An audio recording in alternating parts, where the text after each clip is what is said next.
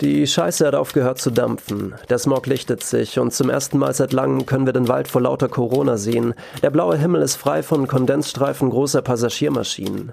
Mit den 30 Euro, die wir uns bei den Billigflugtickets sparen, kaufen wir uns Kondome. Geschlechtsverkehr statt Flugverkehr. Trotzdem werden die Geburtenraten in neun Monaten explodieren. Hashtag Pull and Pray.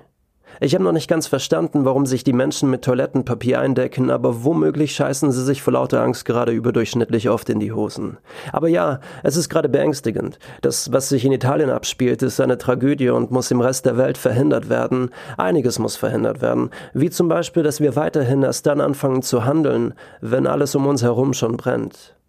Die Situation, in der wir uns befinden, ist prekär. Natürlich gibt es noch die ein oder anderen Verschwörungstheoretiker und Aluhutträger, die sich aus ihrer Kleingeistigkeit heraus die wildesten Thesen zusammenreimen, einem aber nicht mal erklären können, was ein Virus eigentlich ist, einem aber vorwerfen, man solle sich informieren. Ich will mich jetzt auch nicht darüber aufregen, warum man in manchen Teilen dieser Welt Fledermaussuppen isst, lebende Mäuse oder Frösche. Ich will euch auch nicht die neuesten News an den Kopf werfen, euch ermahnen, Social Distancing zu machen. Mittlerweile sollte, sollte jedem bewusst sein, dass die Lage ernst ist. Ich habe mit euch was ganz anderes vor. Ich will zusammen mit euch diese Krise, diese Zeit, in der wir uns gerade befinden, überspringen und mit euch eine fiktive Welt erschaffen oder euch in eine fiktive Welt führen. Die Welt im Jahr 2021. Und ja, der Grund für die schlechte Quali der Aufnahme ist, dass ich gerade in Österreich festsitze. Ich war ja schon wieder zurück in Berlin, wollte dann noch mal kurz nach Österreich zur Familie und dann ging es Schlag auf Schlag, Ausgangssperre, Quarantäne. Hier rekrutieren sie sogar die Miliz und die Zivis. Die Quali ist also nicht die beste, aber die Umstände sind ja auch besonderer Natur. Wie auch immer. Wir schreiben den 23.08.2021, 15.38 Uhr. Liebes Tagebuch. Schon crazy, was in den letzten paar Monaten so abging. Du hast es gar nicht mitbekommen, denn mein letzter Eintrag hier kommt aus dem Jahr 2006. Ich hatte dir damals davon erzählt, wie ich Melanie bei einer Klassenfahrt geküsst habe. Das war der Tag, an dem ich meinen ersten Korb bekommen habe. In den letzten Jahren danach, also in den Jahren danach ist natürlich einiges passiert, aber Jesus fucking Christ, 2020 ging die Post ab.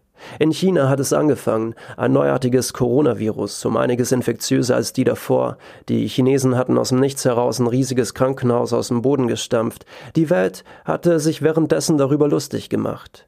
Bis das Virus dann in Italien ankam. Es wurde entdeckt, ein Großteil der Bevölkerung war bereits durchseucht, viele Ältere und Kranke sind gestorben, das Gesundheitssystem überlastet, Worst-Case-Szenario. Und ja, es dauerte nicht lange und es hatte sich in ganz Europa ausgebreitet und der Welt. Österreich machte zu, Frankreich, Spanien, Amerika, alle anderen Länder und nach den letzten Corona-Partys in den Berliner Parks dann auch irgendwann Deutschland. Die Weltwirtschaft war am Boden, die Fabriken standen still und am Himmel war kein einziges Flugzeug zu sehen. Ich bin zwar leicht farbenblind, aber so ein sattes Blau hatte ich schon lange, nein, hatte ich noch nie gesehen, also zumindest in meiner Dimension. Die Menschen blieben also daheim. In den Großstädten gab es keine Touristen, das Wasser in den Kanälen wurde glasklar, aber tausende Vögel hatten die Städte neu bevölkert und mit ihrem lieblichen Gesang die leeren Gassen und Straßen wieder mit Leben gefüllt. Und nein, ich rede nicht von diesen gottverdammten Tauben, sondern von richtigen Vögeln. Ja, so hart wie es ist, auch die ganzen Festivals wurden verschoben. Wir mussten auf einiges verzichten, aber es war in Ordnung.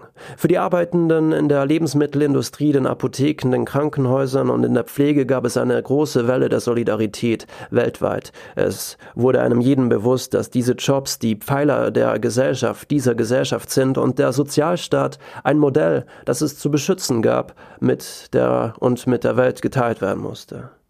Als man sich bewusst wurde, dass der Shutdown länger als ein Monat gehen würde, gab es kurz Panik, auch weil man aus anderen Teilen der Welt immer wieder von Chaos und Plündereien hörte. Es war eine verrückte Zeit, in der es natürlich auch einige Opfer gab, und jede Seele, die zu früh ging, war natürlich eine Tragödie, aber die Realität ist nun mal kein programmierbares Sims-Spiel und du kein Astrophysiker mit einem Gehalt von 10.000 Dollar. Manchmal ist es Leben dieser eine broke Character, um den schon die Fliegen kreisen und der es nur mit sehr viel Anstrengung aus dem Bett schafft. Die Küche hat nicht mal einen Kühlschrank und die Dusche musste verkauft werden. Im Großen und Ganzen war der Sommer 2020 also ruhig. Man ließ uns dann irgendwann raus, die Ausgangssperren wurden aufgehoben, ein paar der Fabriken begannen ihre Motoren wieder anzuwerfen, man versuchte den wirtschaftlichen Schaden wieder gut zu machen.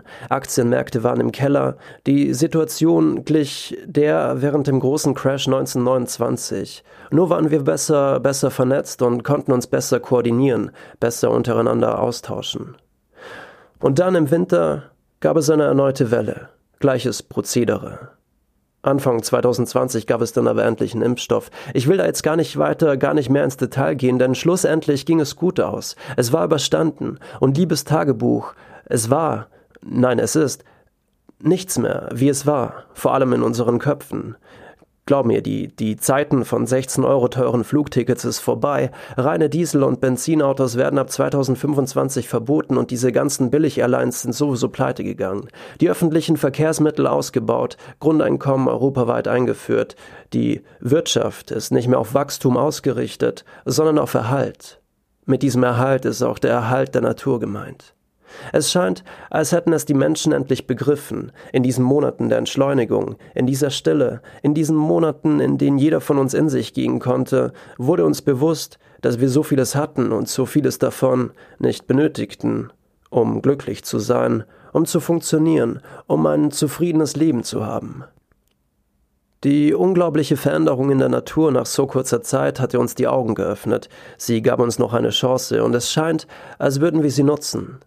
Gerade wird ein Plan erarbeitet, wie die reichen Nationen dieser Welt dieses neu gefundene Gleichgewicht mit den ärmeren Regionen teilen. Dieses Mal ohne Ausbeutung, keine Kolonialisierung, sondern wahrer Frieden und gute Absicht. Aber trotzdem ist es noch eine Menge Arbeit, aber die Richtung stimmt. Endlich. Ich habe Berlin mittlerweile verlassen, den Rücken gekehrt, habe eine kleine Forellenzucht an einem Teich, ein Dutzend Hasen, ein großes Gemüsebeet und bekomme nächste Woche ein paar Hennen und zwei Hähne. Das Leben ist nicht unbedingt einfacher geworden, aber um einiges schöner. Wie auch immer, ich werde mich in Zukunft öfters bei dir melden. Versprochen. Bis bald, dein Merlin. PS, man darf ja wohl noch träumen. Und ach ja, liebes Tagebuch, äh, vom 22.03.2020 bis zum 29.03.2020 hatte ich auf Instagram dieser gottverdammten App ein Gewinnspiel am Laufen. Man musste nur drei Personen unter dem Posting vom 22.03. markieren und mir folgen. At Merlin-in-Berlin. Zu gewinnen gab's vier meiner Bücher. Gewonnen hat... Und ja, ich weiß, eine richtig schäbige Werbung für meinen Instagram-Account. Ja. Adios.